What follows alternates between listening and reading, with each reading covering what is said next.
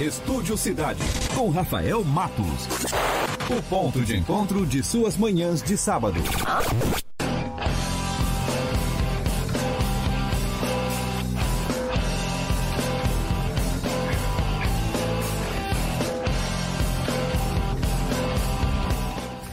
Bom dia, hoje é 7 de março de 2020, estamos ao vivo pela Rádio Cidade no DAI 89.1 FM, pelas redes sociais no arroba Rádio Cidade em Dia.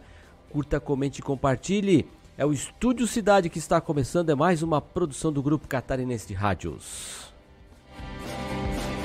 23 graus a temperatura neste sábado, agora 9 horas e 4 minutos. Trabalham para levar até você o programa de hoje Eduardo Maciel e Emanuela Justino na produção, Taylor Topanotti nas reportagens externas e Gesiel de Medeiros na operação técnica. Eu sou Rafael Matos, você pode interagir com a gente comigo nas redes sociais no arroba Rafael Matos com. Vamos estar juntos até o meio-dia com muito conteúdo, informação, prestação de serviço e entretenimento para você que faz parte do nosso público.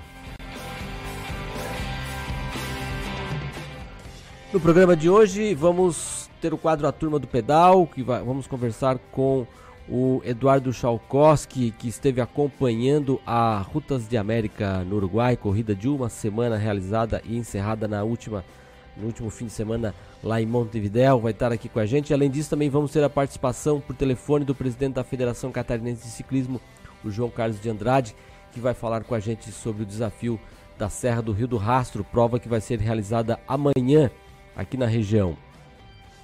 Também vamos ter daqui a pouco o Cidade Sustentável com Zeca Virtuoso trazendo informações sobre. Hoje vamos falar sobre essas chuvas no Sudeste. Por que tanta chuva por lá? Amanhã é Dia Internacional das Mulheres e aqui em Criciúma vamos ter atividades alusivas ao dia, organizadas pelo Conselho Municipal dos Direitos das Mulheres. Nós vamos conversar com a presidente, a Juliana Abel Bachinski, sobre esta programação.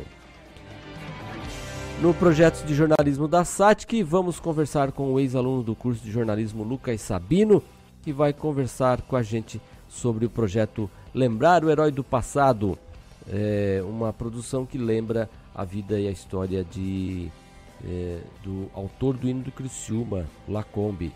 E claro, ainda vamos ter o nosso esporte de todos os sábados, hoje com Heitor Carvalho.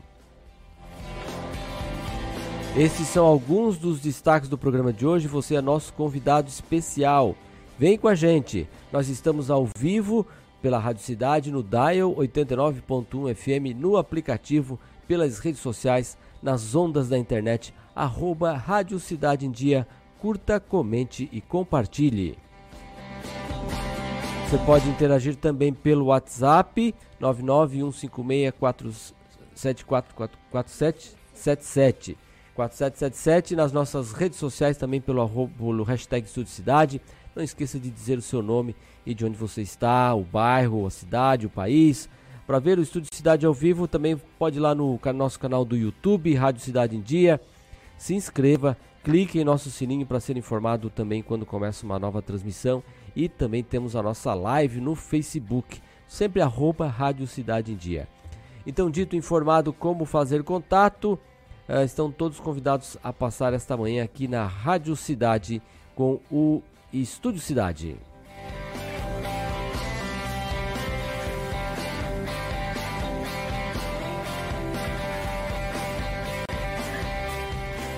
Bom, a gente começa aqui com algumas informações. Primeiro, vamos já logo para você que está se preparando, já está na rua, está vendo que esse dia está bonito. Vamos conferir então as informações do clima na cidade para esse fim de semana e também já adiantando a segunda-feira? Vamos lá. Clima na cidade. Tudo sobre o tempo.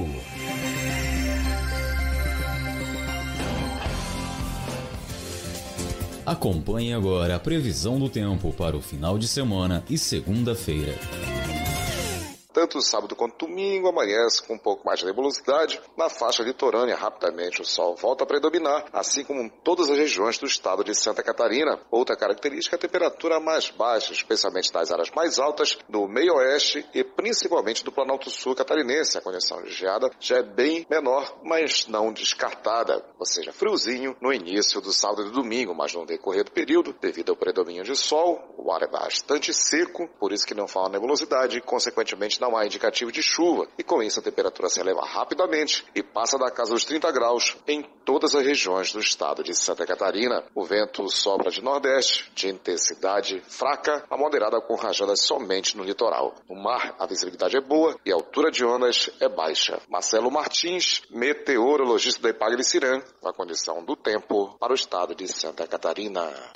Esta foi uma produção do Serviço de Rádio da Secretaria Executiva de Comunicação, em parceria com a Epagre Cirã.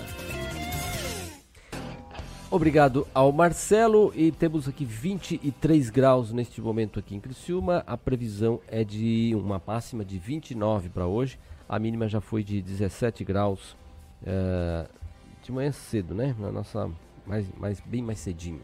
9 horas e 9 minutos. O presidente Jair Bolsonaro disse ontem não haver motivo para pânico em relação ao novo coronavírus. A declaração foi dada em pronunciamento em rede nacional de rádio e TV ontem à noite. O número de casos confirmados do Covid-19 subiu para 13 no Brasil. O presidente declarou que o momento é de união, ainda que o problema possa se agravar e não há motivo para pânico. Deve-se seguir rigorosamente as recomendações dos especialistas e é a melhor medida de prevenção. Ainda o presidente disse que eh, o Bolsonaro destacou ainda que o Brasil foi o primeiro país da América do Sul a lidar com a nova doença e que o governo tem prestado informações e orientações técnicas aos estados e municípios. No discurso, o chefe de Estado também disse que determinou ações que ampliam o funcionamento dos postos de saúde no território nacional e, por fim, convocou a população e os profissionais de saúde a se unirem para superar a situação. Os pacientes com infecção confirmada no Brasil estão nos estados de São Paulo, 10, no Rio de Janeiro, 1, o Espírito Santo, 1 e a Bahia, 1. O Brasil ainda tem 768 casos suspensos, suspeitos, sendo 457 no Sudeste e 196 no Sul. Os estados com mais casos em análise são o estado de São Paulo, com 222, Minas Gerais 123 e Rio Grande do Sul com 112. 9 horas e 11 minutos. Outra informação que também está dando o que falar, repercute no Brasil, repercute no mundo, é a história do Ronaldinho Gaúcho e o irmão dele lá no Paraguai. Ontem à noite, uh, ali por volta de 9 horas, 9 e 20 da noite, a informação que se tinha é de que os dois estavam liberados para deixar o, o, o, Paraguai. Que tinham sido liberados, que estavam colaborando com a justiça, a justiça tinha entendido que os dois tinham sido enganados. Só que depois, depois disso a história mudou, gente, de ontem à noite para hoje de manhã. O Ronaldinho Gaúcho e o irmão dele, Roberto de Assis, foram presos no Paraguai ontem à noite. De acordo com o jornal local ABC Color, os dois já estão reclusos na agrupação especializada. Então saíram lá do resort do Yacht, do Yacht Club, né, que era o resort que eles estavam, e agora foram conhecer outro hospedagem lá no Paraguai. Os irmãos tiveram a prisão decretada pela justiça local, atendendo a um pedido da Procuradoria-Geral do país. O objetivo é impedir que os dois deixem o Paraguai durante as investigações envolvendo passaportes adulterados. Então, é, o Ronaldinho Gaúcho e o irmão dele, para a gente entender o que está acontecendo, né? Chegaram ao Paraguai na quarta-feira e aí o passaporte do Ronaldinho dizia que ele era pa paraguaio naturalizado, gente. O craque foi ao país para apresentar um evento beneficente e lançar um livro chamado Gênio na Vida, né? Mais irônico impossível, né? O título desse livro. Então, de acordo com o portal UOL, a irregularidade foi detectada logo no aeroporto, mas devido à comoção dos fãs, as autoridades optaram por deter o ex-jogador e seu irmão no hotel. Porque, claro, né? O Ronaldinho Gaúcho é uma figura conhecida. Chegou lá, o documento está escrito paraguaio naturalizado. Coisa, novidade. né? E aí fica até a pergunta, porque nunca convocaram ele para a seleção né, do Paraguai? Podia ter jogado lá com a, com a vermelha e branca. Mas o fato é esse, gente. Primeiro, né? É, e é o que não até agora ninguém consegue explicar. Por que o Ronaldinho Gaúcho estava portando um passaporte para entrar no Paraguai, sendo que para entrar no Paraguai, para entrar no Uruguai, para entrar na Argentina, quem mais está no Mercosul? Chile está no Mercosul também, a Venezuela está no Mercosul. Não precisa de passaporte, gente. Você apresenta a sua carteira de identidade e você entra no país. Bom, o Ronaldinho Gaúcho tem uma história que estaria com problema com o passaporte dele brasileiro, estaria retido. Uh, tem informações de que ele teria pago uma multa no final do ano passado e aí teria uh, reavido o seu passaporte, ele e o irmão dele, passaporte brasileiro. Então, mas mesmo assim, ele tendo ou não passaporte, ele podia ter ido para o Paraguai com a carteira de identidade. Mas chegando lá, ele não satisfeito, apresentou então um passaporte como paraguaio naturalizado. E aí, na de cara, se identificou que ali tinha alguma coisa errada.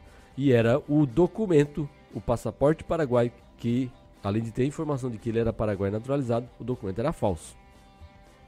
Os dois passaram boa parte do dia seguinte prestando esclarecimentos ao Ministério Público Paraguaio. Outras três pessoas foram acusadas em decorrência das investigações. O brasileiro Vilmon de Souza Lira que, que é acusado de fornecer os passaportes, e duas mulheres supostamente conectadas ao caso. O Vilmondes, que é um empresário que estava levando ele para o Paraguai, disse que a culpa é da contratante lá no Paraguai, é o empresário que está promovendo o evento beneficente, a divulgação do livro, e ela que teria ah, dado esse, esses documentos aí, que o Ronaldinho já chegou, já surgiu a informação de que eles teriam dito que achavam que era uma cortesia do governo paraguai ele ganhar a nacionalidade paraguaia, né, gente? É, isso não acontece por cortesia também para ninguém. Na sexta-feira, Ronaldinho e Assis foram ao tribunal para julgamento do chamado critério de oportunidade, um dispositivo legal que livraria ambos de qualquer processo em troca de cooperação com as investigações, o que foi negado pelo juiz Mirko Volinotti. No mesmo dia, a procuradoria pediu a prisão dos irmãos. Então, Aí tem um, site aqui, o Poder 360, que está mostrando uma foto na hora que eles estão sendo detidos e agora o Ronaldinho e o Assis estão detidos lá no Paraguai por conta dessa confusão. Nem é, eu, eu, já vi, tá? Eu não, isso eu não li ninguém. Eu ouvi o, o, o, advogado dele dando a entrevista que ele não sabe explicar. O advogado do Ronaldinho paraguaio contratou um advogado lá, né? E ele disse que ele não sabe explicar por que, que o Ronaldinho estava com esse passaporte dando conta de que ele era paraguai naturalizado para entrar no Paraguai, gente. Não, olha, que história maluca que essa, acho que tem que imprimir o livro de novo para poder acrescentar essa história no gênio da vida aí, né? Porque essa aí vai ter que, eu não sei dizer, olha, gente, tá doido, cada coisa que a gente vai vendo, cada situação. Vamos acompanhar então agora, 9 horas e 16 minutos. Quem é que, se alguém teve sorte nas loterias de ontem, para ficar um pouquinho perto aí da fortuna que tem o, o Ronaldinho Gaúcho? Vamos lá, pela a Loto Fácil. Ontem teve quatro apostas ganhadoras do concurso 1937. Cada uma vai levar 701 mil reais. As dezenas sorteadas foram 03, 04, 05, 06, 09, 10, 11, 12, 15, 17, 19, 21, 22, 23 e 24. Ah, o próximo concurso vai ser na segunda-feira e a expectativa de prêmio é de 2 milhões e 500 mil reais.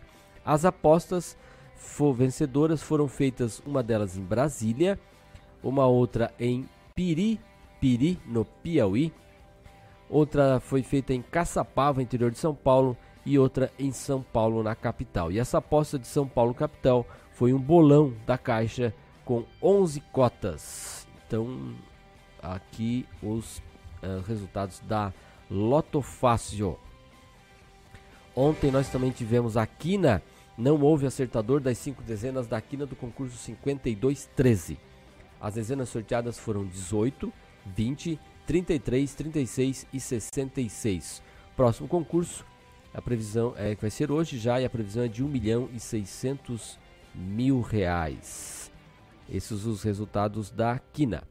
E os resultados da Lotomania, ninguém acertou as 20 dezenas da Lotomania do concurso 2054. As dezenas sorteadas foram 03, 06, 09, 16, 18, 21, 26, 30, 35 e 44.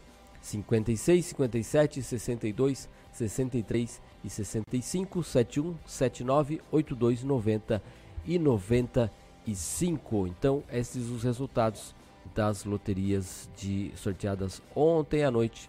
Hoje tem mega, lembrando que hoje tem mega cena com uma previsão de 55 milhões de reais.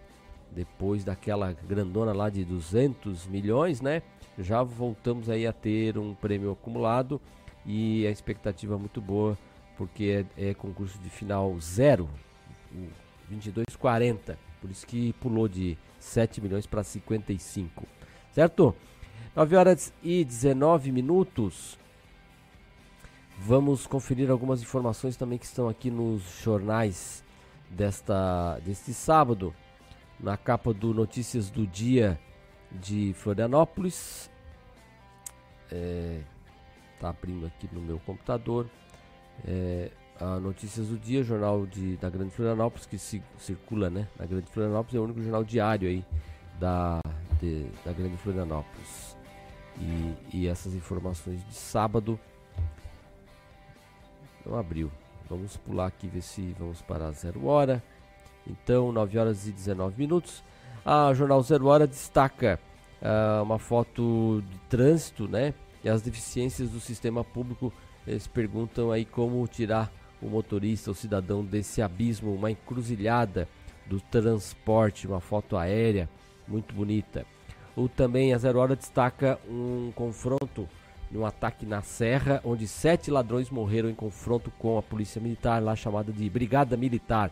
Os criminosos planejavam explodir duas agências bancárias na sexta-feira em Paraí, mas foram surpreendidos por PMs que monitoravam o bando. Essas fotos ontem circulavam aí pela internet, infelizmente, né? Um, um, a, a, a situação do crime no país realmente é assustadora. Efeito coronavírus, a bolsa recua e casos da doença já são 13 no país. Na sexta-feira, a turbulência nos mercados, ministros da saúde apontavam 768 casos suspeitos. Justiça Paraguaia também aqui destaca, né? Na zero hora, Justiça Paraguaia manda prender Ronaldinho e Assis. E essa situação das bolsas do coronavírus tem feito aí é, realmente um estrago na economia mundial. Tudo isso causado aí por esse alvoroço.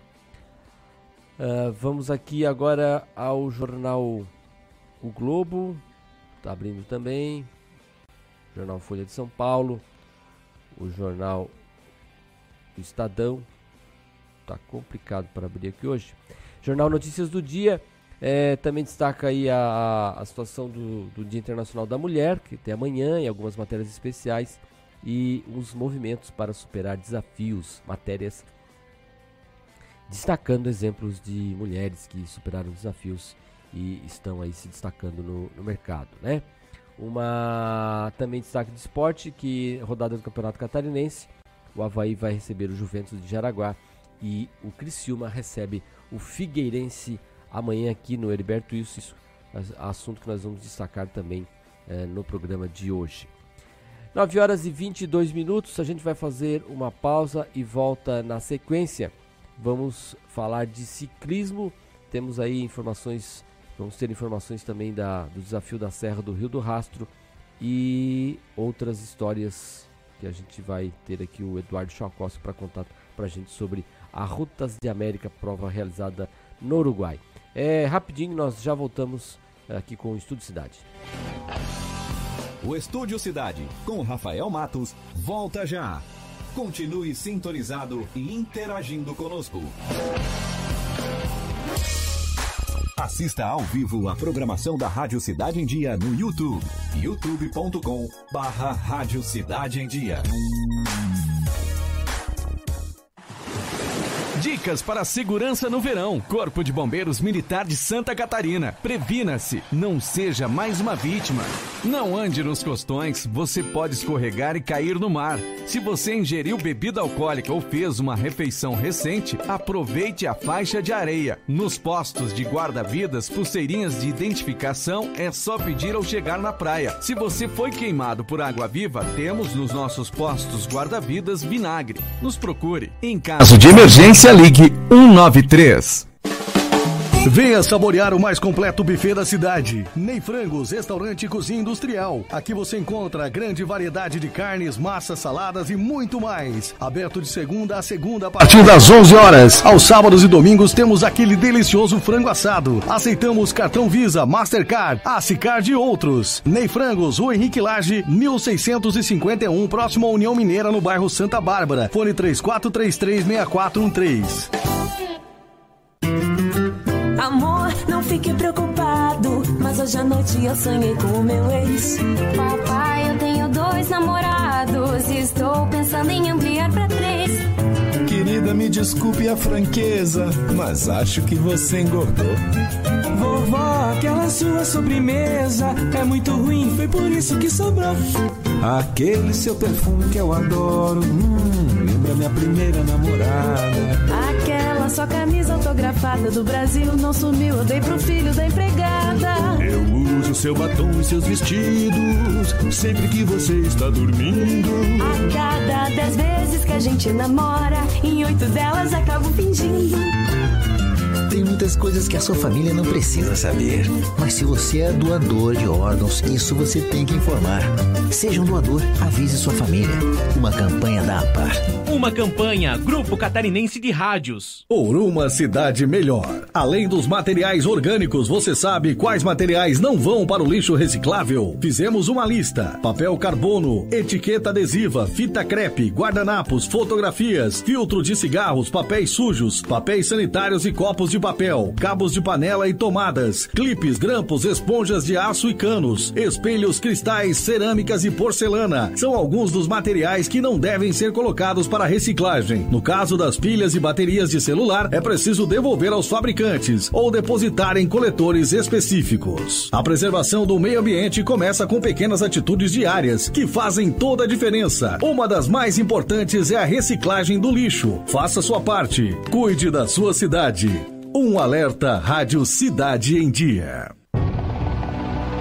Alguns momentos marcam a gente para sempre. Blumenau ficou quase que toda submersa pelas águas que chegaram a 12 metros acima do seu leito normal. O apagão dividiu Florianópolis. 25 pessoas já morreram soterradas no Morro do Baú.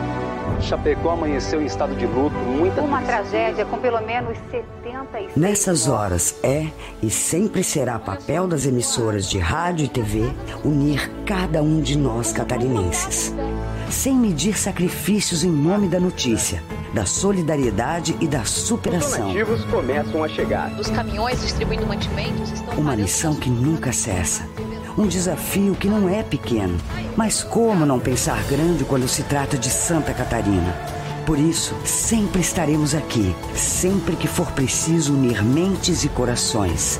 Pense grande, pense rádio, pense TV.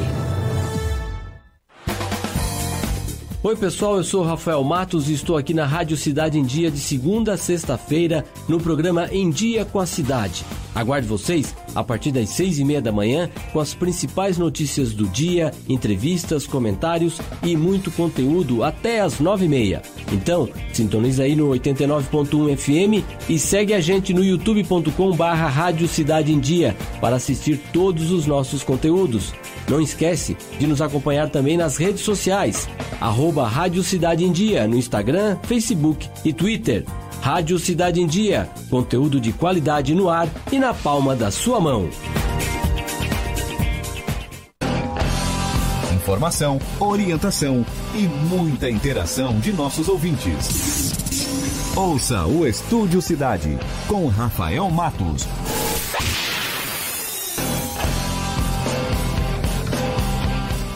Nove horas e 27 minutos, estamos de volta com o Estúdio Cidade aqui pela Rádio Cidade em Dia, no 89.1 FM, também em nossas redes sociais no arroba Rádio Cidade em Dia. 23 graus a temperatura esta manhã de sábado e vamos com a primeira participação do nosso repórter Cidade. Repórter Cidade. A informação direto das ruas. O nosso repórter Taylor Topanotti está na Praça Nereu Ramos. Tem uma série de atividades hoje por lá e o, o Taylor vai entrar ao longo do programa trazendo essas informações pra gente. Bom dia, Taylor. Bom dia, Rafael. Bom dia a todos os nossos ouvintes da Rádio Cidade. Rafael, nós ainda não estamos na Praça Nereu Ramos, estamos perto dela. Nós estamos aqui cobrindo uma ação social que está sendo feita ah, pela Pet More, Pet primeiro, que é né? um pet shop aqui da, da, da, do centro da cidade de Criciúma, que está em parceria com a, a ONG SOS Vira-Latas, fazendo a, é, uma feirinha de adoção de animais. Está aqui comigo um dos proprietários da, da rede Petmore, o Jonas. Jonas, muito bom dia. Bom dia, bom dia Taylor, bom dia a todos os ouvintes. É, a gente programou essas ações ao longo do ano, né, em parceria com a SOS Vira-Lata, para contribuir um pouco com a ação, né, com a causa dos animais que precisam de um lar, né, é, filhotes, né, cães, talvez até um pouquinho mais adultos também. É, mas o importante é que é, as pessoas se integrando, a sociedade participando, a gente consegue ajudar de alguma forma que esses animais encontrem um lar é, que tenha bastante receptividade para eles. É, ali na frente a gente está com o pessoal da ONG, né, da SOS Vira-Lata. Deixa eu apresentar aqui a, a Ivone. Aqui. Rafael, nós estamos aqui, vamos apresentar. O pessoal está montando, tem bastante voluntários chegando aqui, pessoas que estão é, deixando os filhotinhos que estavam abandonados em, é, e aqui para essa doação, né, Jonas? Isso, isso. Essa parceria que a gente faz é, é, é feito também junto com outros fornecedores, né, parceiros nossos também, a empresa Natural, a Gran Plus, inclusive os animais que serão adotados né, na data de hoje, eles vão receber um kit, né, com um catálogo de rações, explicando é, o, que, que cada ração tem de componente para esses animais. Vão receber também é, os pacotinhos de rações, né? E, e também já saem daqui é, vacinados, já saem daqui é, com a análise da veterinária, né? Nesses animais. E a ideia nossa como eu falei, né, ao longo do ano, é ter essas ações programadas no, nos sábados, né, na parte da manhã, e fazer com que a, que a, sociedade interaja também com esses animais que a gente consiga encontrar um lar para eles. Essa é a segunda edição, né, Jonas? Essa é a segunda edição. A gente fez uma no mês de fevereiro, que foi um sucesso, né? É, teve cerca de 10 animais que foram adotados no mesmo dia. É, e as pessoas comentaram muito nas redes sociais, gostaram bastante, acharam bem bacana. E, e, é uma coisa muito legal mesmo, né? São, são filhotes, são animais que às vezes encontravam, se, se, encontravam em, em condições de serem maltratados, e não serem bem alimentados, né? A gente vê muitos casos aí na televisão, né? Na, nas rádios, é, enfim. Mas a ideia da, da, da feira é essa, é contribuir para que esses animais encontrem um lar. Então também está aqui com a gente a Dona Ivone, ela que é uma das voluntárias aqui, de tantas, tem pessoas que é, gostam de falar, outras são anônimos, né? E vai explicar para nós como funciona essa ONG SOS Vira-Lata, ela que é uma, da, uma das voluntárias aqui. Oi, bom dia, bom dia aos ouvintes da, da Rádio Cidade, né? Então, eu sou Ivone, eu sou uma das voluntárias desse nosso grupo da SOS Vira-Lata. Ah, nós somos uma equipe de voluntários, deixar bem claro, né? Que nós somos voluntários. Ninguém ganha nada para estar tá fazendo esse trabalho. Pelo contrário, né? A gente se doa seja emocionalmente, seja financeiramente, enfim. Mas é um grupo de pessoas. A gente faz as nossas feirinhas mensalmente, sempre no segundo sábado do mês, ali na garagem coberta do Nações Shopping. Todo ano todo, todo segundo sábado do mês. E uma vez ao mês, a gente também está aqui na Petmore. Fica aqui no iníciozinho, aqui é o início da Getúlio Vargas, né, Chopin? No iníciozinho da Getúlio Vargas, aqui nessa esquininha. Isso, é esquina com a Marcelo Odete. A gente está aqui também nessa essa parceria com a Petmore. Hoje vai ter quantos animais aqui para doação? Nós temos, nós temos, em média aí, a gente está em média com uns 10 animaizinhos, uh, filhotes, filhotes de cachorrinhos, gatinhos e cães adultos. Eu quero lembrar que a gente prima muito pela questão de só doar fêmeas castradas. Ou seja, você que está aí nos ouvindo agora, que quiser adotar um animalzinho, um cachorrinho, uma menina, uma fêmeazinha castradinha, Tá? Pode chegar aqui na feirinha, traga um documento, um comprovante de residência que você vai adotar aqui com a gente. Era isso que eu ia perguntar. Quais os documentos necessários que. É CPF, a identidade e um comprovante de residência. Porque a gente costuma, viu, fazer um acompanhamento posterior. Não pense as pessoas que de repente, ah, vem aqui, pega cachorrinho, bota debaixo do braço, vai-se embora e tchau. Não, a gente faz o acompanhamento. Cada voluntário faz o acompanhamento dos animaizinhos que e traz. Normalmente, eu, a Ivone chata, eu costumo doer hoje, amanhã, eu não quero assustar não, mas eu já bato na casa. Por quê? Porque a gente vai lá, dá uma olhadinha, está tudo bem, está com alguma dúvida, entende como é que é? Vê se o local é bem seguro, porque às vezes a pessoa vem fazer uma adoção, diz, ah, não, minha casa é cercadinha, é certinho, aí tu chega lá, mas a surpresa, chega lá, às vezes a casa não está cercada, é um portão que não é fechado, então o que, que adianta a gente fazer esse trabalho, tira o animalzinho da rua, eh, investe neles na questão de saúde, saúde, na questão de segurança, e doa para uma pessoa que não tem o devido cuidado, chegou lá, botou para dentro cercado, não cuida direitinho, não é bem fechado, ou alguém lá relaxado entra, deixa o portão aberto, o animalzinho foge, dói na alma da gente, é uma coisa chata, a gente não gosta que aconteça, por isso que a gente faz um trabalho bem feito, com respeito, com amor aos animais. Certo? Mais alguma pergunta, meu amigo? não, não deixar querida, querida. Guilherme, o, o, Guilherme, que também é um dos proprietários aqui, que está em parceria com a SS Vira-Lata, vai reforçar o convite também e explicar onde fica é, o local onde está sendo essa feira de animais aqui na cidade de Criciúma. Bom dia, Taylor. Bom dia a todos os ouvintes da Rádio Cidade. A feira, ela está acontecendo agora na, na Petmore, né? Ela fica na, no início da Getúlio Vargas, e, e, junto com a Marcelo Lodete, com o final da Marcelo Lodete, né? Aquele entroncamento que pega Araranguá, Getúlio Vargas e Marcelo Lodete. Bem naquela rótula de pedra, vocês vão ver a loja Petmore. Uh, nós estamos aqui agora todo mês em parceria com a ONG.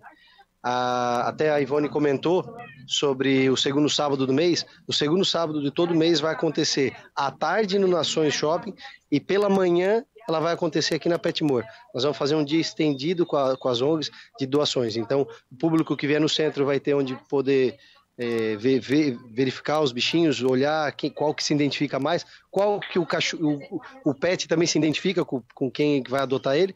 E à tarde vai poder estar o outro público, quem vai nos ações, e aí fazer essa adoção também. Isso é muito bacana, é muito legal.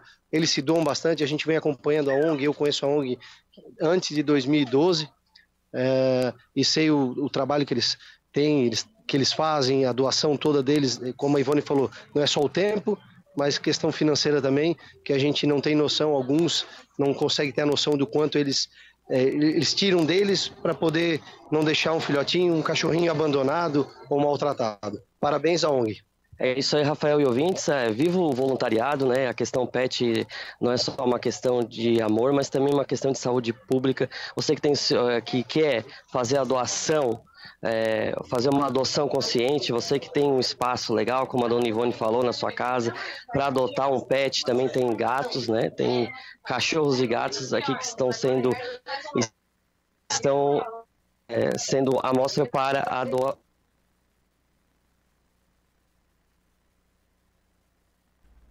9 horas e 36 minutos. Perdemos o contato com o Taylor Tampanotti agora no finalzinho do boletim dele, mas deu para entender a, a, mensagem, né? O que está acontecendo ali é, no centro de Criciúma, uma campanha de, de doação de animais. Quem tiver então interesse pode ir lá é, comparecer e, e pegar o seu animalzinho, participar desta campanha. Ao longo do programa, o, como eu disse, o Taylor não estava ainda na praça, então uh, tá pertinho. Daqui a pouquinho ele vai voltar também com informações da Praça Nereu Ramos. 9 horas e 37 minutos, a campanha nacional de vacinação contra o sarampo encerra na próxima sexta-feira com números, com números positivos em Criciúma até agora. Aproximadamente 12.500 pessoas já procuraram as unidades básicas de saúde do, durante a ação. Dessas, mais de 3.500 pessoas receberam a vacina da tríplice viral, que protege contra o sarampo, rubéola e cachumba. O objetivo é imunizar o público-alvo entre 6 meses e 49 anos. As salas do, de vacinação do município seguem com estoque. A segunda etapa da campanha está prevista para agosto. Bebês de 6 meses a 1 ano de idade devem ter uma dose com um ano a 3 meses. Com um ano e três meses, a criança deve tomar a segunda dose. Pessoas com até 29 anos devem ter duas doses na caderneta de vacinação. De 30 a 49, apenas uma dose é suficiente. Quem não sabe se já tomou e não tem o histórico de vacinas, precisa procurar as unidades de saúde para ser imunizado. Para quem já tem as doses completas, não é necessário se vacinar novamente. 9 horas e 38 minutos, a Escola do Legislativo da Assembleia Legislativa está lançando uma agenda de seminários voltados à participação feminina na política. Quem tem informações é a Nara Cordeiro. No mês de março, a Escola do Legislativo promove os seminários municipais de agentes públicos e políticos com foco na temática Mulheres e Política. A programação inclui palestras e mesas redondas sobre cotas de gêneros nas candidaturas, aspectos legais para a participação da mulher nas eleições e sobre empoderamento feminino e mercado de trabalho. A presidente da Escola do Legislativo, deputada Marlene Fengler, do PSD, destaca a importância da participação das mulheres no processo eleitoral para o equilíbrio na representação política. Nós somos, as mulheres são mais 50% do eleitorado e da população, e a gente ainda tem um número de é, em torno de 15 a 16% de mulheres nos mandatos. Então é um número infinitamente menor do que do que o que poderia ou deveria ser. Então é fundamental que as mulheres entendam que se nós quisermos mudar a nossa realidade, se nós quisermos aumentar o número de mulheres nas câmaras de vereadores, nas, nas prefeituras, nas assembleias, enfim, não tem outra forma a não ser participando. Os encontros estão programados para os municípios de Canelinha no dia 12 de março, Fraiburgo no dia 14, Balneário Camboriú no dia 20 e Penha no dia 26. Os seminários em Paulo Lopes no dia 20 e Itajaí no dia 24 vão abordar outras temáticas, como condutas vedadas no período eleitoral, o impacto das novas tecnologias na administração pública e saúde mental.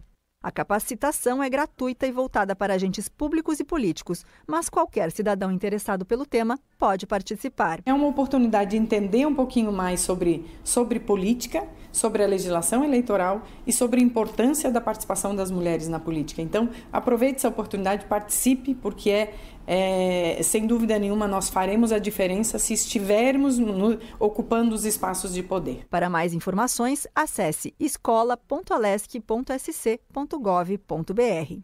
Da Rádio da Assembleia Legislativa, repórter Nara Cordeiro.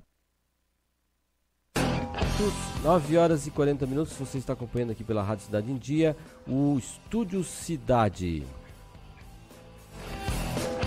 Bom, no jornal Folha de São Paulo, informação aqui diz que o, o estrangeiro tira 44,8 bilhões da bolsa e já supera 2019. A Ibovespa teve uma queda de 4% e perde os 100 mil pontos. É, ações da Petrobras têm queda de 10%. Até quarta-feira, é, os estrangeiros já tinham sacado em 2020 44,8 bilhões da Bolsa de Valores brasileira. O valor supera o montante retirado em todo o ano de 2019 de que foi de 44,5 bilhões. Sem contar ofertas de ações, a saída também supera a de 2008, no auge da crise e a, maioria, e a maior da série histórica, corrigidos valores de 44,6 bilhões. A fuga de capital externo não é exclusividade do Brasil, mas ocorre com mais intensidade e rapidez no país devido à importância desse tipo de agente para a bolsa e à ampla liquidez do mercado nacional. Por volume de compra e venda de ações, estrangeiros são responsáveis por 45% dos negócios.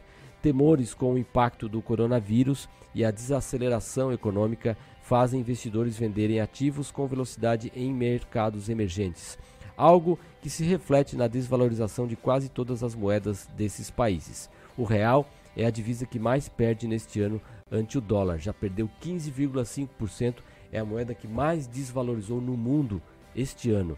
Ontem a bolsa teve o segundo pregão seguido em forte queda com recuo de 4% ah, e ficou em 97.996 pontos, o menor patamar desde 27 de agosto.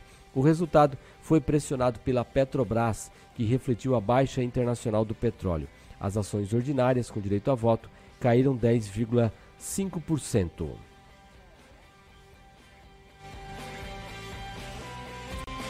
9 horas e 42 minutos estão abertas as inscrições aos estudantes de Furquilinha que buscam auxílio financeiro para o ensino superior. O governo municipal publicou um edital no site da prefeitura em todas as orientações, com todas as orientações. É, e pré-requisitos para quem deseja receber o benefício. As inscrições vão até o dia 20 de março com a entrega das documentações no setor de protocolo das 7 ao meio-dia e da 1 às 4 da tarde no Paço Municipal. Alguns dos pré-requisitos incluem estar regularmente matriculados no ensino superior, ser morador de Furquilinha há pelo menos dois anos, não ter reprovado em mais de duas disciplinas no semestre anterior ao pedido do auxílio e, essencialmente, retribuir o subsídio prestando serviços voluntários ao município. Os estudantes que se enquadram nos requisitos do edital e fazem parte do Cadastro Único, o CAD, podem receber até 50% de auxílio. As dúvidas sobre o edital podem ser esclarecidas com a Secretaria Municipal de Educação no horário de expediente da Prefeitura, no telefone 34638136. 9 horas e 43 minutos, a Assembleia Legislativa está lançando uma programação especial para o mês da mulher. Vamos acompanhar a reportagem de Evelise Porto. Celebrar o mês da mulher, a bancada feminina da Assembleia Legislativa de Santa Catarina preparou uma programação envolvendo a temática. Destaque para um bate-papo com as deputadas estaduais, que ocorre na próxima terça-feira, às 7 horas da noite, no plenarinho do Palácio Barriga Verde, em Florianópolis. Já na próxima quarta-feira, também às 7 horas da noite, no plenarinho, a advogada e ex-juíza do Tribunal Regional Eleitoral de Santa Catarina, Ana Blasi, irá realizar uma palestra sobre o financiamento público de campanhas para mulheres. Os espaços culturais da Alesc também vão receber trabalhos artísticos sobre o tema. A exposição Mulheres no Parlamento poderá ser visitada na Galeria de Artes Meyer Filho do dia 9 a 27 de março. Já a abertura da mostra Gestando Memórias do projeto Clique Solidário ocorre na próxima terça-feira, às 5 horas e meia da tarde, no Espaço Didático Cultural da Assembleia Legislativa. A exposição também vai até dia 27. Para conferir a programação completa, é só acessar as redes sociais da Assembleia Legislativa, facebook.com.br assembleiasc e instagram.com.br assembleiasc. Você também pode acessar o site da Alesc. Da Rádio da Assembleia Legislativa, repórter Evelise Porto. 9 horas e 45 minutos no Jornal Estado de São Paulo, Estadão. É, o presidente da Câmara o presidente da Câmara dos Deputados, Rodrigo Maia, subiu ontem o tom das críticas ao presidente Jair Bolsonaro e disse que o entorno do governo tem uma estrutura para viralizar o ódio por meio de fake news. A afirmação foi feita durante palestra sobre a agenda parlamentar na Fundação Fernando Henrique Cardoso. Há nove das dez manifestações convocadas por grupos e lideranças bolsonaristas contra o que chama de parlamentarismo branco do Congresso. Maia também acusou Bolsonaro de afastar investidores ao gerar eh, incertezas sobre seus compromissos com a democracia e o meio ambiente. O Maia afirmou que vivemos uma contestação das democracias liberais.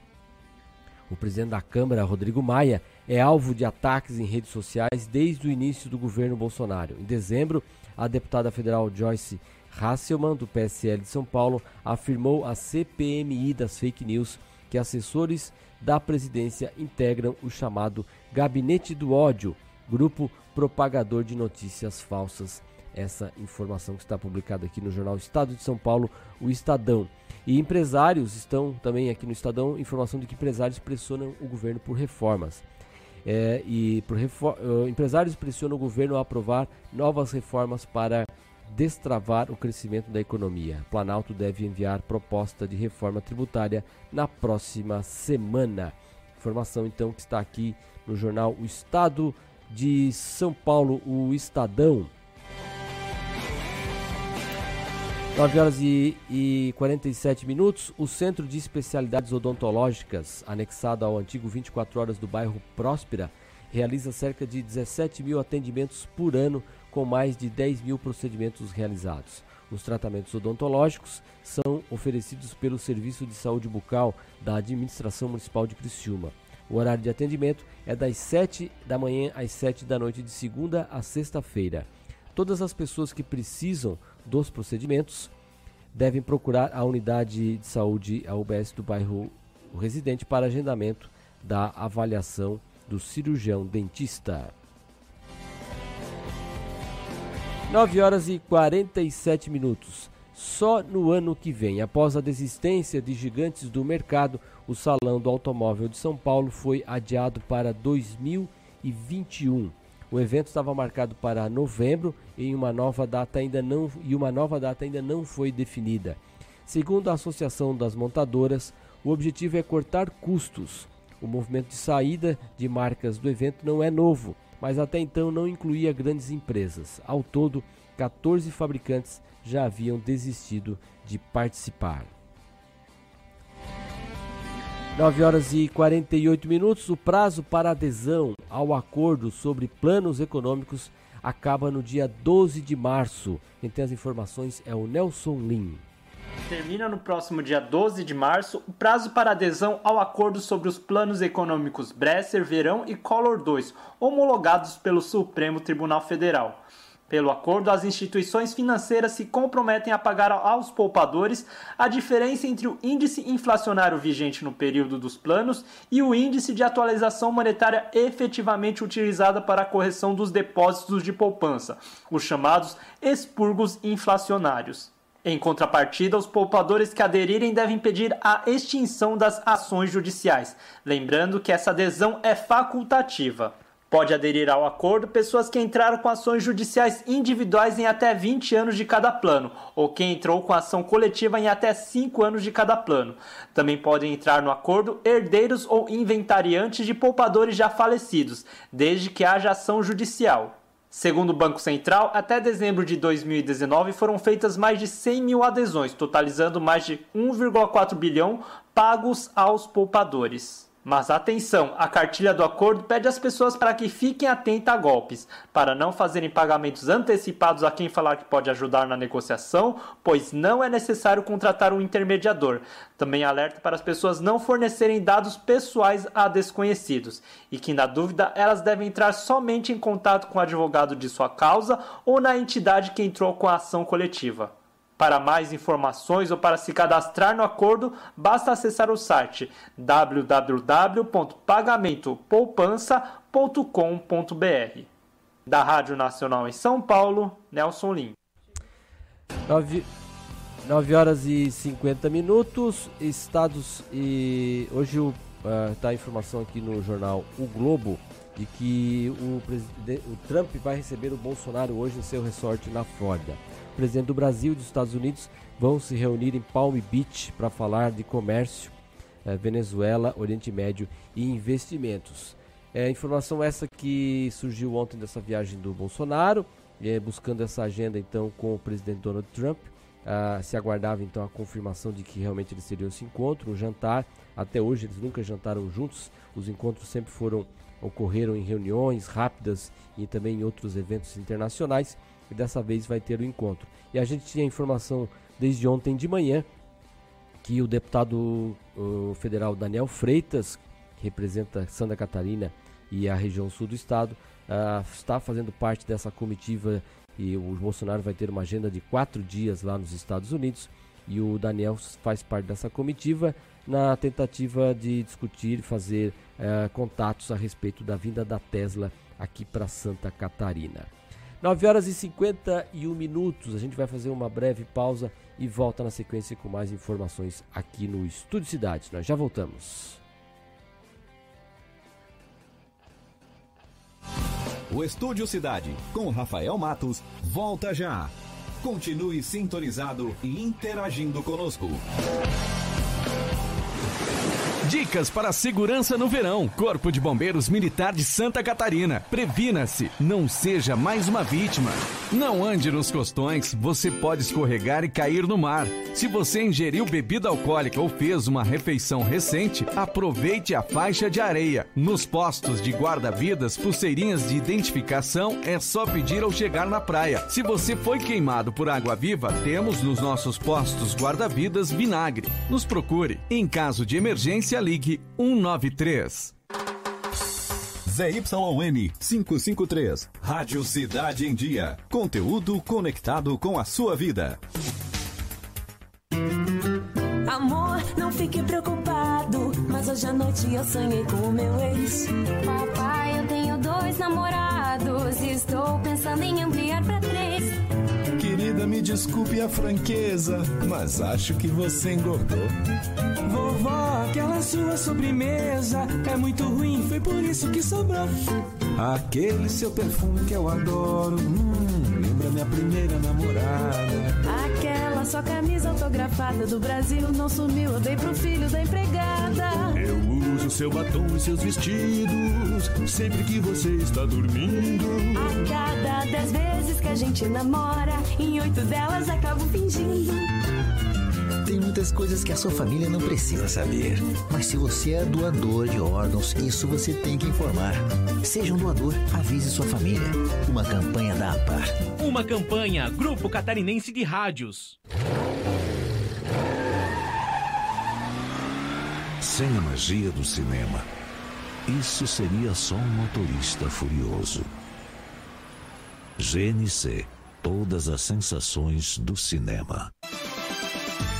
Oi, pessoal, tudo bem? Eu sou Eduardo Maciel e estou aqui na Rádio Cidade em Dia de segunda a sexta-feira no programa Cotidiano. Eu aguardo vocês a partir das nove e meia da manhã com muito entretenimento e conteúdo até às onze e meia da manhã. Então sintoniza aí, 89.1 FM e segue a gente no youtube.com barra Rádio Cidade em Dia para assistir todos os nossos conteúdos. E não esquece de acompanhar as nossas redes sociais, arroba Rádio Cidade em Dia no Facebook, Instagram e Twitter. Rádio Cidade em Dia. Conteúdo de qualidade no ar e na palma da sua mão.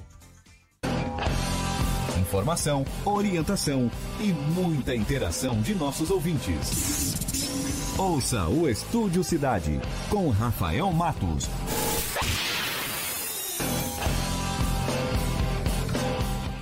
Nove horas e 54 minutos, estamos de volta com o Estúdio Cidade aqui pela Rádio Cidade em Dia, no 89.1 FM e também nossas redes sociais no arroba Rádio Cidade em Dia. 23 graus a temperatura. Vamos com o nosso quadro Turma do Pedal. Um papo sobre ciclismo, ciclistas e amantes do esporte. Quem está aqui com a gente hoje é o Eduardo Chalkowski. Bom dia, Eduardo. Bom dia, bom dia a todos. Né? A gente está aí para falar um pouquinho sobre ciclismo e, e a pauta do dia de hoje é Ruta de América. A Rutas de América, você que estava lá, no, no, esteve lá até no fim de semana, a prova terminou, uma prova de uma semana, terminou no sábado passado, você acompanhou tudo por lá? Então, foi sete etapas, né? A gente é, saiu de Criciúma a Montevidéu, a prova largou em Montevidéu e percorremos em torno de é, sete cidades sedes, tá? E acompanhando as equipes uh, uruguaia, uruguaias, é, as equipes brasileiras, equipe Havaí e Apuana, além dos atletas avulso e que correm, avulso pelo Brasil, mas é, que correm corre por, por, equipes, equipes de lá, uh, né? uh, uruguaia. Tirando então, fotos, tudo isso aí. É, tirando, tirando algumas fotos Eu também. como sou é, comissário, toda a prova os tem vários comissários e cada comissário tem a sua função. Eu sou fotógrafo. Uhum. Tá? E além disso, uh, eu trabalho como uh, também a gente trabalha com as motos também, porque as motos acompanham. Tem os pelotões de moto, tá? tem o policiamento, tem os carros. Isso tudo a gente faz parte da organização, porque não é só simplesmente chegar lá e sair fazendo foto. Você precisa ter habilitado a isso. Então, a minha função principal era fazer as fotos, que o uruguaio é um lugar bonito, belo, só que assim, ó, é, muitas vezes eles não conseguem ver isso, porque é tão natural para eles. E nós que vamos do Brasil para lá vemos muitas coisas bonitas. E assim a gente consegue fazer belas fotos tal. E com o objetivo único de divulgar o ciclismo, uh, os atletas brasileiros, as equipes brasileiras, todas lá. E lógico, uh, fazer esse elo entre Santa Catarina, Brasil, Uruguai, Montevideo, as equipes. E a Rutas teve, é, como você disse, teve duas equipes brasileiras, a Apuana, que é de, do Rio Grande do Sul, e a Havaí Ciclismo de Florianópolis. E, mas quem teve, conseguiu o maior destaque foram dois brasileiros que correm por equipes é, uruguaias. O, o Erlan Aita, que corre pela Taquarembo, e o Vanderlei Melchior, que corre pela Vergara. O Vanderlei que foi entrevistado no nosso programa há algumas semanas. E, e temos aí é, essa foto do Vanderlei com a, com a Nadira, a esposa dele, e uniformizado aí com a equipe da Vergara, né? Que está nos acompanhando pelo YouTube, pode ver também a foto. O Vanderlei, é, ele disse para nós na entrevista que estava se preparando, né? Final, é final de temporada para eles. E era são as provas alvo dele da temporada, a Rutas de América e a próxima que vai vir aí, que é a, a volta do Uruguai, a volta ciclística do Uruguai. E ele acabou sendo o melhor brasileiro colocado, ficou em 13 terceiro na geral e foi considerado também o, o, atleta mais combativo de toda a competição, né, né Eduardo? É, para aqueles que uh, acompanham o ciclismo e às vezes eles não entendem um pouco, porque o ciclismo tem várias regras, é, dentro de um pelotão ou dentro de uma etapa tem vários prêmios. E é, o pessoal acha que é só o final lá é, que vai ter premiar. Não é né? só tem... o sprintista, não é só o, o ganhador da etapa. É, durante o trajeto existem os prêmios. Um, um exemplo, um, no quilômetro 30 tem o, o, a, é, é o, o de... prêmio, é. o atleta mais combativo. É.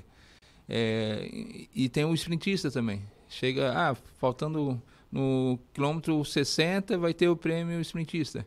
Quer dizer, o, o atleta que quer receber esse prêmio, que quer ganhar esse prêmio, ele tem que chegar à frente. É, é um sprint ali. Então, dentro de um quilômetro vai ter uma placa escrito falta um quilômetro para o meta para o prêmio sprint. O atleta vai ter que ter bem posicionado lá na frente e, e, pontuar. e pontuar. Vencer e pontuar. E vai tendo um é. ranking dentro das sete etapas. E daí dentro das sete etapas, lógico, esse atleta tem que brigar por esse prêmio. Por... Toda vida que tiver esse prêmio dentro da quilometragem X, ele vai pontuando. Que são os diversos objetivos que tem as equipes, né? Então, assim, muitas equipes, claro, sabem que não tem um grupo para ganhar a prova na geral, mas tem para se destacar. Então, foi o caso do, do, do, Vanderlei, que também brigou pela geral, de certa maneira, porque ele teve em provas aí que ele che conseguiu chegar entre, acho que ficou em, em, em nono na geral. mais combativo de toda a prova, de toda a rutas. E o Erlan Aita foi o sprinter de toda e conquistou esses pontos que você está contando aí. Então o Erlan Aita foi o sprintista da Rutas de América, conquistando então essa premiação, que são essas premiações paralelas da competição, né, Eduardo? É, Erlan é da onde? O, o, o, o, Vanderlei nós conversamos ele é, é, do, gaúcho. É gaúcho também. É, é gaúcho o Vanderlei mora em São Leo, Novo Hamburgo, né? Novo Hamburgo. E o, e o Aita mora... É naquela região, naquela ali, também. também. É, ele é gaúcho Daí a vantagem é que corre pelas equipes uruguaias e estão correndo sempre ali. Aí e lá assim, ah, não tem montanha, é, são eventos, são provas planas, tá? De 170, 180, 210. Eu mesmo, mesmo acompanhando os atletas, ficava quase meio doido, sabe? Porque você tá de moto. posição de moto. Sentado Aí, ali é, três horas, quatro de placa, moto. Ah, falta 100 km para 33. É. Ah, 150 km para é, Carmelo, né? As cidades e, lá. E daí você, pô, roda, imagina de pedal, sabe? Então, mas assim, ah, eles andam em uma velocidade média de 45, 50, 60 por hora. O bacana é, são por onde passa as cidades, o povo invade, né? o povo sai às ruas. É, a chegada ali tinha mais de 60, 70 mil pessoas. É, foi feito algumas fotos ali bem bacana que dá para ilustrar o que é que é o público. As rádios transmitem, transmitem ao vivo, em cadeia. Tá? É, a TV transmite Mais ao de vivo. uma, né? Mais de uma. Mais é, de uma. É, lá existe o, o mercado, como tem um, um mercado do futebol, só que lá é um pouquinho mais rígido. Lá eles vendem o direito de transmissão. Da, da, prova. Da prova, da Rutas? É, isso. Ah, da, ah, é, é vendido o direito de Isso, da volta, das provas de ciclismo, a Rádio X é, pega esse direito e depois ela negocia, ou se não, faz em cadeia, faz. Sabe? E o Uruguai todo fica transmitindo essa prova. Então, quer dizer que é uma sensação. E o principal, o brasileiro é bem querido lá. É, é uma atenção grande, por onde a gente passa, é, a gente é bem recebido, principalmente é, o ciclista, quando você fala de ciclismo, é como se fosse o futebol aqui. Né? Você fala, ah, futebol. Todos é tem uma, é, tem uma outra foto tirada um pelo, assunto. pelo Eduardo numa das etapas, então, mostrando aí o, o pelotão de ciclistas. É, o pelotão aí estava a 60 por hora. Parece é. que não. Que a foto ela fica estática, é, mas é, é uma velocidade parece que... Não é passeio ciclístico, né? Não, não. Não é passeio. E todo a, a caravana seguindo é, no fundo. Atrás vai a, a, caravana, que são. Cada equipe tem um carro de apoio. Um segundo equi, carro de apoio lá no fundo para a questão de bagagem. Algum tipo de é, de apoio mecânico lá no fundo, tá? É sempre um ou dois carros, tem os comissários, tem os batedores ali que são e mais a caminheira que é o, a polícia é, rodoviária lá. E lógico, quando entra nos perímetros urbanos, existe a, a polícia local, local, deles, né? Que também vai fechando o trânsito. E assim vai, é 180, 200, 220 quilômetros, teve etapa lá.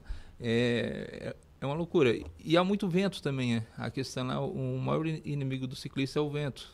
Né? Ou você pega vento de frente, contra, ou cruzado. Então, quer dizer, cada situação que às vezes esse 80, 70 km vira, você pode pegar 60 km com vento te empurrando, ou se não, vira à esquerda, vira ao contrário. Então, quer dizer, a dificuldade mais, o maior inimigo do ciclista no Uruguai é o vento.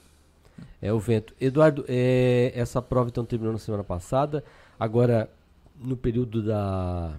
A gente dá um tempo né, nessa, das grandes provas e, a, e aí fica o fechamento do calendário uruguaio, que é a volta ciclística do Uruguai, que para nós aqui no Brasil nós vamos estar na semana da, da, da Páscoa, né?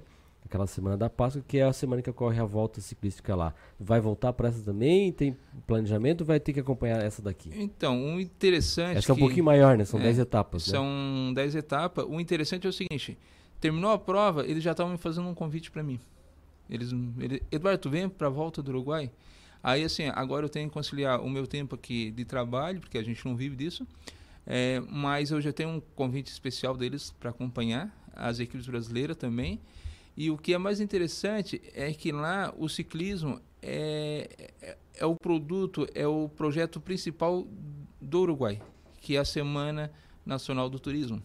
Sim, que é, é essa Semana é, da Páscoa. Né? Então, né? quer dizer que o governo uh, provavelmente investe, é, é, trata o ciclismo como se fosse o principal atrativo do turismo.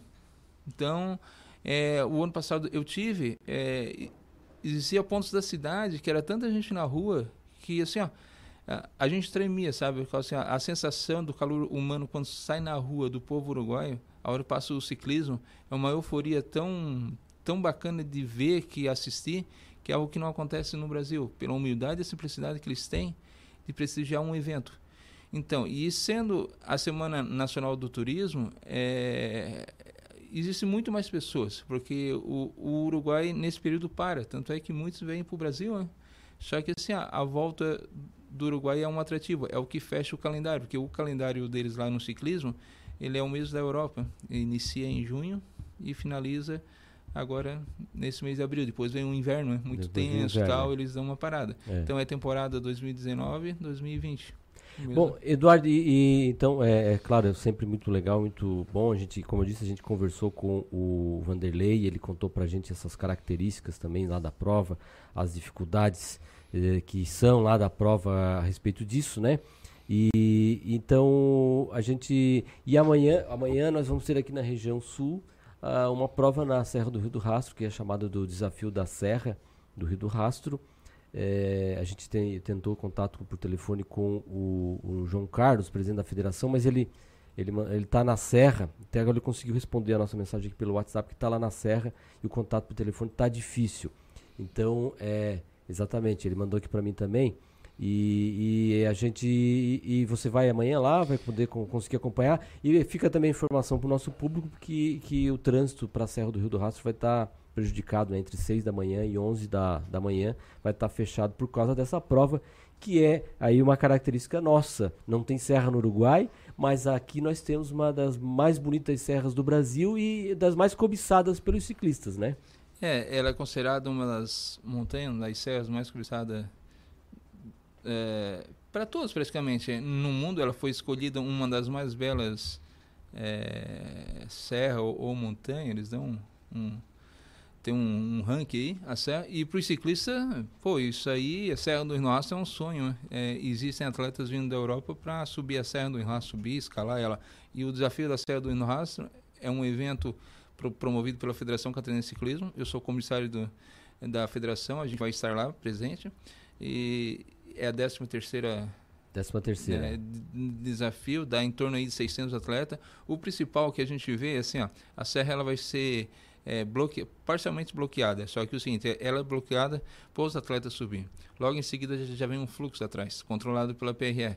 E aqui no Brasil, infelizmente, tá? É, eles vejam o ciclista como se fosse uma brincadeira, um, sabe?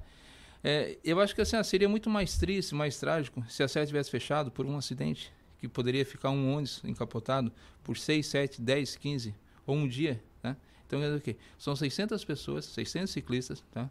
Para quem não gosta do ciclismo, o ciclismo ele é profissional, não é só o futebol. Então, às vezes nas redes sociais há uma piadinha, ah, a serra vai ser fechada para ciclista subir. Ah, para brincar de bicicleta. Não, não é brincadeira. Muitas pessoas vivem disso. São equipamentos, são. Tá? É que no Brasil ainda se coloca muito o futebol como o, o, esporte principal. Quer dizer, é, um, é algo que se você senta, é, fica com uma pipoca e assiste, não é teatro. Tá?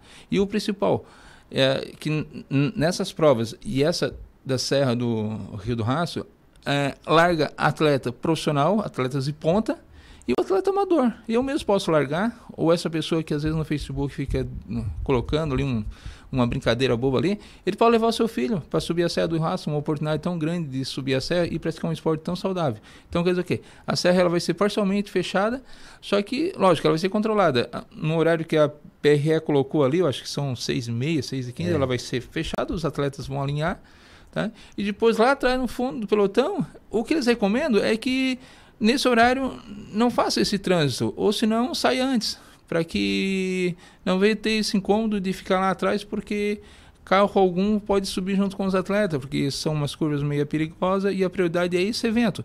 Os hotéis estão lotados, Orleans, Criciúma, tem atletas aqui, tá? e outras são atletas que vêm de São Paulo, Minas Gerais, Mato Grosso, é, tem atleta também de avião, para quê? Para subir a saia do rastro. Então, essas pessoas que às vezes fazem uma, um, uma crítica sobre o ciclismo é um potencial no turismo. No Uruguai é, é, é isso, no mundo é isso. Tá? Na Colômbia, no Chile, é, é, nos Estados Unidos, atletas que vão, tá? atletas brasileiros que vão correr etapas, etapas avulsas. Tá? Na França, o ciclismo é uma potência do turismo. Então, quer dizer, se nós temos a saia do rastro para isso, é, a gente tem que prestigiar isso, levar as crianças, porque às vezes, muitas vezes as pessoas, ah, eu não tenho atrativo, e o ciclismo não se paga nada para assistir. Você pode ir lá na rua prestigiar, é, é algo tão fantástico. Torcer por todo mundo. Torcer por... por todo mundo, por um amigo, passar um dia, fazer um piquenique, é algo tão bacana que o desafio da Sendo no Rastro é algo pra, feito para nós, para o povo, e que tem que ser prestigiado. E, lógico, facilitar isso. Oh, e quem tem carro sai um pouquinho antes, ou senão é, enfim, marca um, um horáriozinho ali diferenciado, estudo, esse planejamento, tá? que a serra é de todos. Eduardo, mais uma vez, obrigado pela tua participação aqui no programa, contando tuas histórias e aí a tua participação muito legal nessa na Rutas de América.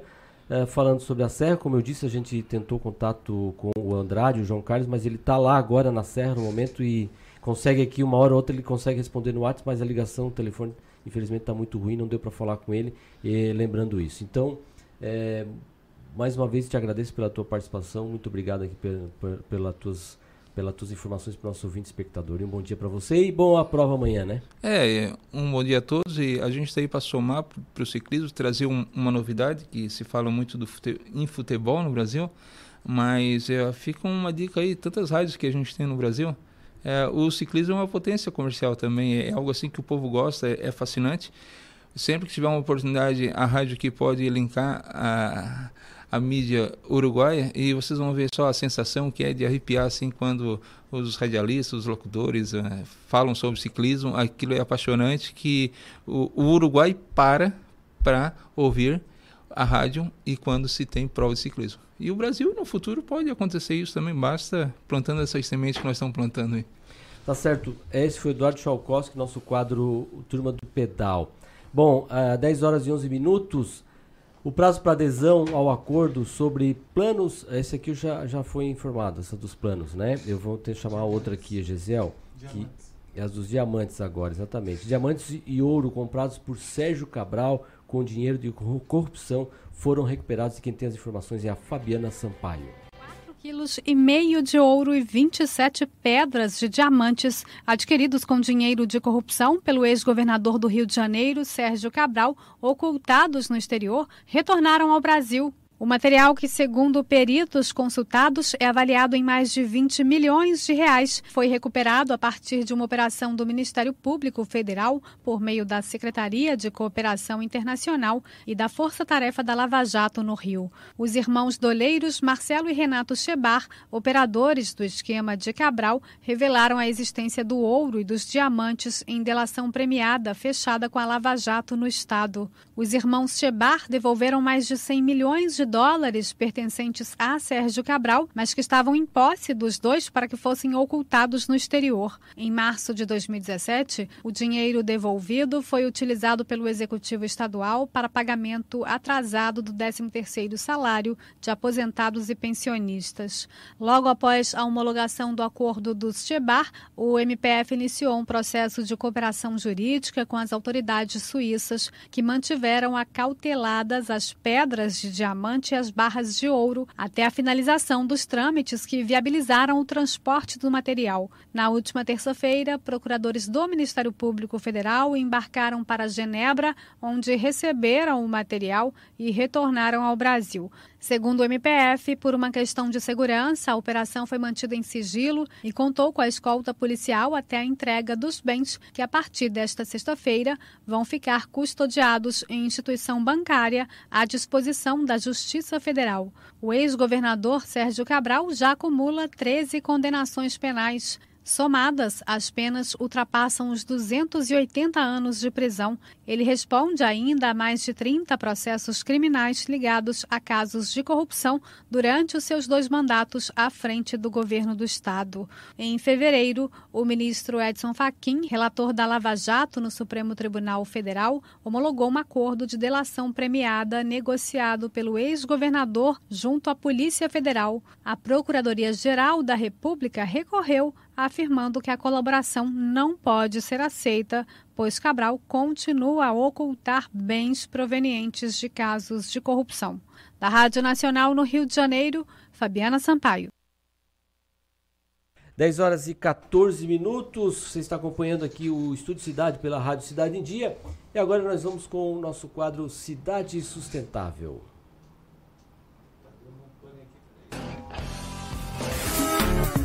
Cidade Sustentável. Compartilhando ações para o bem do meio ambiente. E quem participa sempre aqui desse quadro com a gente é o jornalista Zeca Virtuoso. Bom dia, Zeca. Bom dia, Rafael. Bom dia a todos os ouvintes, todos aqueles que nos acompanham nesse sol, nesse sábado ensolarado, bonito, né? Quase fechando o, o, verão, o verão. O verão. É, para muitos já, já acabou, tá, fechou, né? Vamos dizer assim, que a gente já percebeu ao longo da semana como mudou a cidade, né? Como, é, já, já vai alterando, já a, vai, o ano vai começando, de fato. A, com a volta às aulas, volta na universidade, então quem, né, quem tem que se deslocar para o Pinheirinho já no fim da tarde, a gente já percebe como o trânsito mudou já, bastante, né? Com certeza. Estamos é, na rotina. Já. É, apesar de a gente não ter parado, né, Zeca? Para muita gente é, tocamos direto. É, não, não é, tem que estar tá no basquete. Né? É. Mas, Zeca, esse, ano, esse início de ano também a gente está percebendo e no fim de semana passado mesmo a previsão do tempo vinha indicando aí um, fortes chuvas no sudeste que acabaram se confirmando com grandes grandes uh, enchentes no estado do Rio de Janeiro, algumas também em Minas Gerais, outras no, no estado de São Paulo.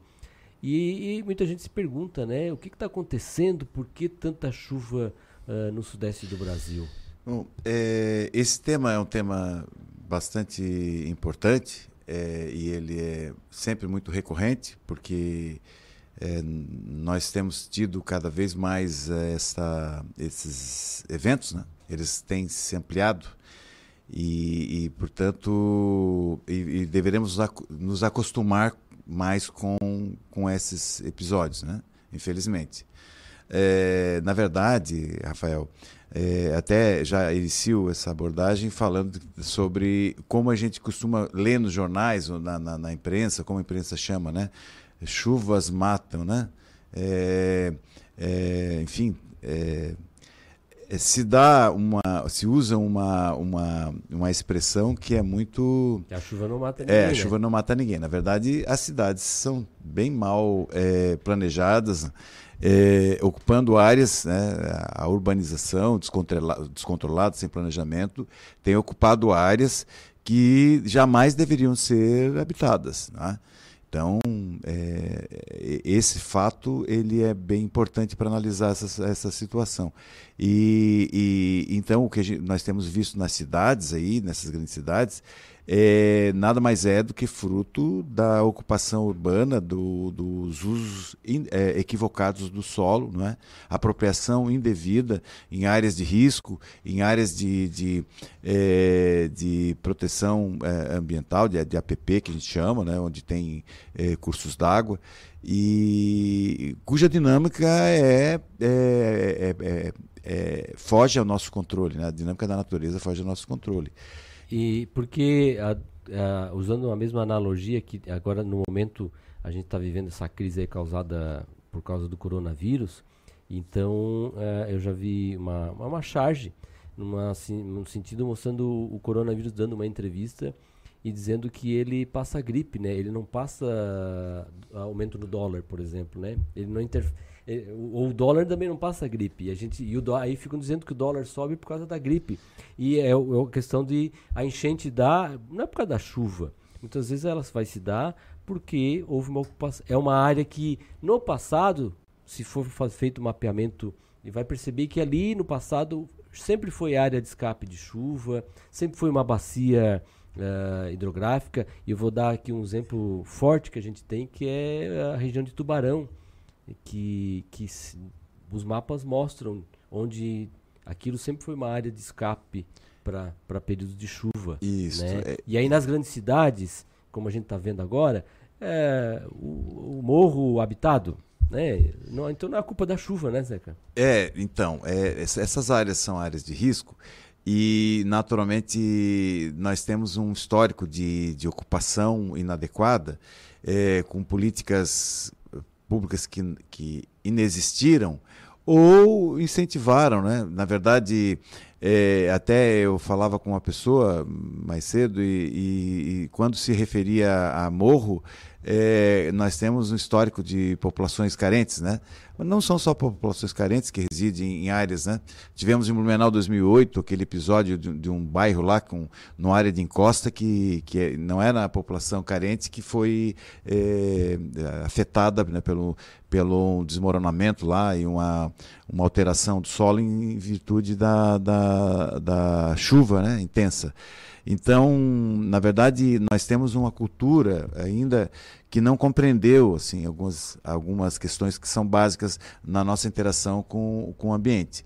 E, e, por não entender direito, ou por termar, porque também tem, tem, tem-se a fé, a crença de que com a engenharia, com a técnica, a gente pode tudo.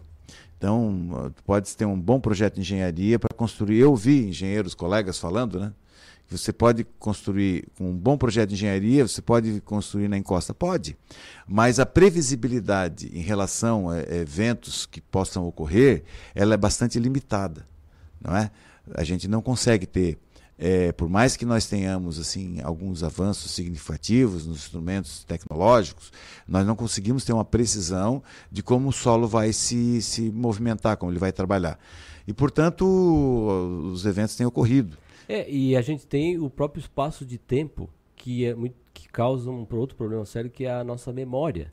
Então, ah, mas ali não, nunca aconteceu isso. Não, aconteceu há 10, 12 anos, há 7 anos. A questão do, do El Ninho, ele não é recorrente todos os anos, né? Ele tem intervalos de tempo que vão ter influência no nosso clima. Então, e as pessoas esquecem. E vou dar um outro exemplo aqui, porque que eu já vi em exposição fotográficas, por exemplo, a gente teve aqui nos anos 70, né, a enchente de 74, que é famosa, mas eu já vi fotos lá de Araranguá, por exemplo, de enchentes nos anos 50, nos anos 40 e alguma coisa. Então, é, né? é aquilo que tu disseste, né? A questão da, das áreas que são é, as áreas é, próximas ao